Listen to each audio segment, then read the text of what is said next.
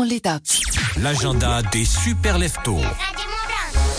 Vous souhaitons un excellent réveil. On va avec toi dans nos bonnes idées sorties, Hugo, du côté de Passy. Ouais, j'ai envie d'aller très courtement à Passy, puis on ira, on ira si vous voulez du côté de Salanches après rapide. Justement au lac de Passy, il y aura la traditionnelle fête des sports organisée par l'office municipal des sports de Passy. Ce sera samedi, voilà. Donc allez jeter un coup d'œil. Et puis sinon, vous pouvez aller à Salanches aussi dimanche, le 4, à la fête du sport au pré de foire à Salanches, avec plein de belles choses. Encore une fois, c'est un événement qui est gratuit. Vous allez pouvoir vous renseigner sur plein de belles choses. Allez faire un tour. En plus, la rentrée arrive là. Ouais, et on va rester tiens dans le pays du Mont Blanc à Saint-Gervais avec euh, la BA, c'est la deuxième édition. Euh, ça se déroule donc euh, samedi 3 septembre.